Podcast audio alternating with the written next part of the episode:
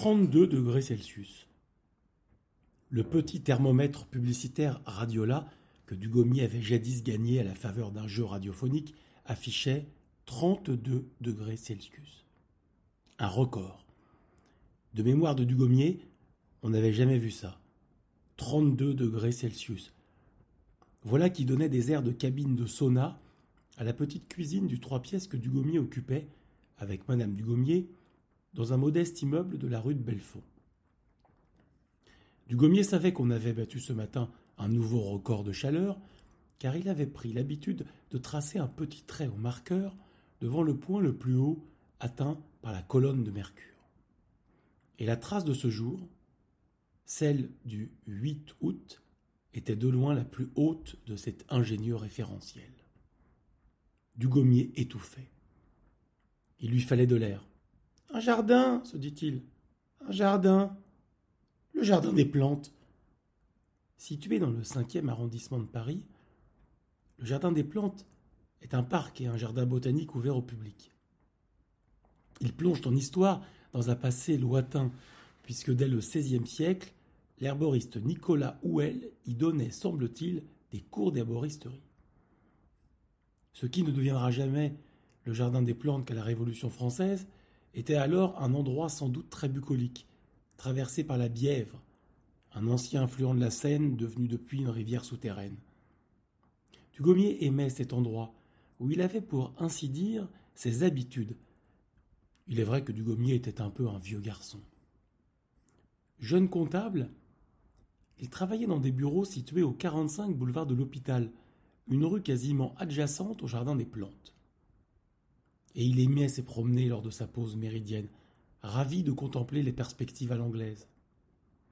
À peine franchi la grande porte principale du jardin, par l'entrée est, Dugommier sentit que ses efforts seraient récompensés.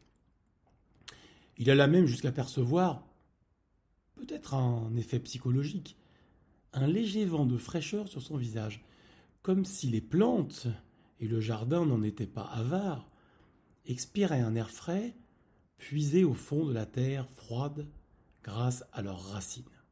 Quel contraste, se dit Dugommier, quel contraste avec les 32 degrés Celsius de mon petit trois pièces. Paris est décidément pleine de surprises. Un vrai arc-en-ciel de climat. Mais malgré cette première sensation de fraîcheur, les températures étaient encore anormalement élevées. Dugommier put le vérifier en consultant le petit thermomètre publicitaire qu'il avait bien pris soin d'emporter avec lui. Au sortir de sa poche, celui-ci affichait encore 22, 29 degrés Celsius. Il me faut prendre de l'altitude, se dit Dugommier. C'est la seule solution pour gagner de la fraîcheur. C'est alors qu'il eut l'idée de se rendre au jardin alpin. Situé entre l'école de botanique et la ménagerie du jardin, ce petit bout d'Alpe présente au public la flore alpine méditerranéenne. Il se veut un écosystème alpin en miniature, puisque son relief constitue une mini-vallée à trois gradins qui, située à trois mètres sous le niveau du jardin des plantes, permet ainsi à sa collection de végétaux de bénéficier surtout en été de toute l'humidité et la fraîcheur nécessaires. Dugommier était depuis longtemps fasciné par ce jardin alpin. Il observait ce mini-monde à la manière d'un géant. Lui, Gulliver Dugommier, tout puissant, les pieds enfoncés dans les vallées alpines, dominant fièrement les montagnes. En se baissant, il les voyait à hauteur d'homme, au point qu'il avait presque l'impression d'y apercevoir de mini-randonneurs escalader les flancs des montagnes affûtées où d'ardents skieurs dévalaient leurs pentes enneigées. Tous les résumés d'un monde alpin au cœur de Paris Ville-Lumière. C'est aussi cela Paris, se dit Dugommier, un peu cocardier. Un concentré du monde. Pas besoin d'aller à Dubaï pour trouver un bout de montagne dans un centre commercial. À Paris, les vallées alpines ne sont qu'à quelques stations de métro du centre.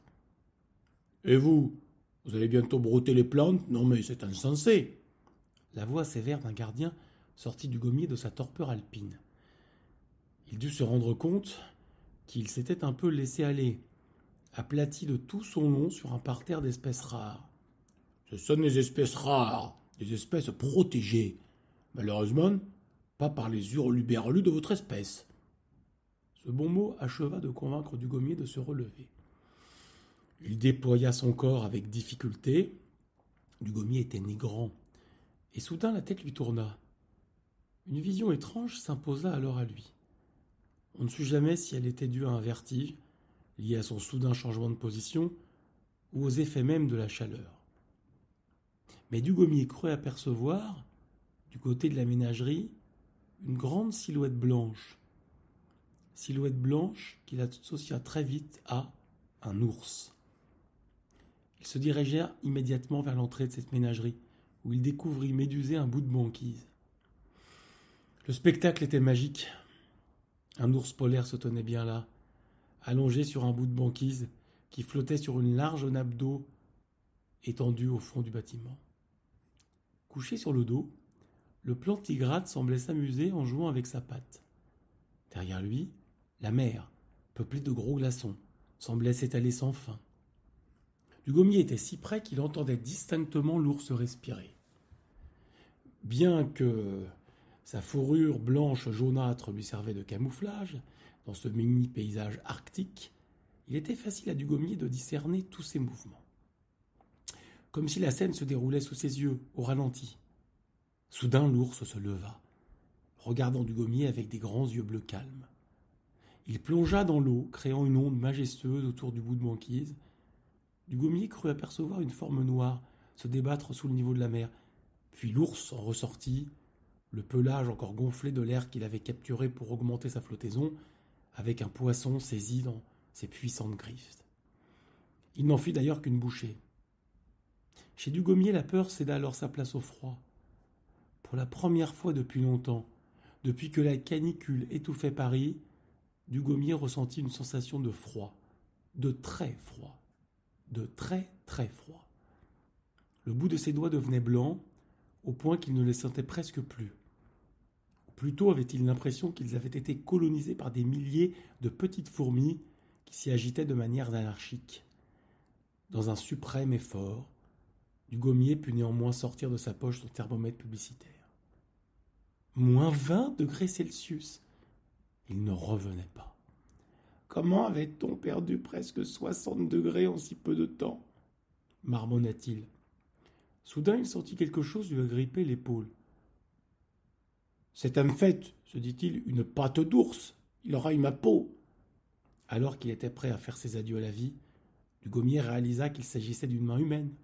Un peu velue, certes, mais la main large du gardien qu'il avait réprimandé précédemment. Encore vous, vous perdez votre temps, lui dit-il.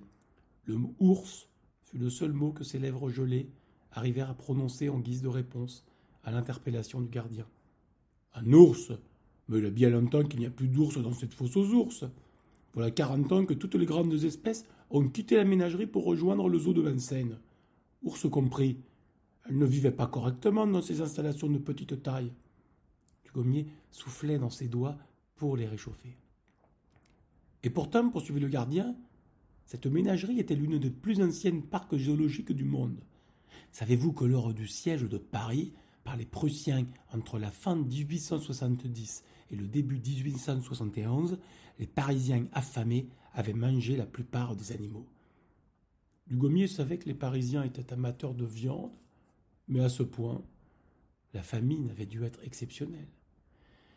Tout tourneboulé par son après-midi, il se dirigea vers le métro, impatient de retrouver son petit havre de la rue de Belfond, en dépit des températures caniculaires qui régnaient. Soucieux de vérifier qu'il n'avait pas perdu dans la bataille son petit thermomètre publicitaire, Dugommier était très attaché à tous ces petits objets. Il plongea sa main dans la poche. C'est alors qu'il sentit la présence d'une espèce d'objet cubique, nimbé d'eau très fraîche, il s'agissait en fait d'un gros glaçon, comme s'il avait emporté avec lui un petit bout de banquise.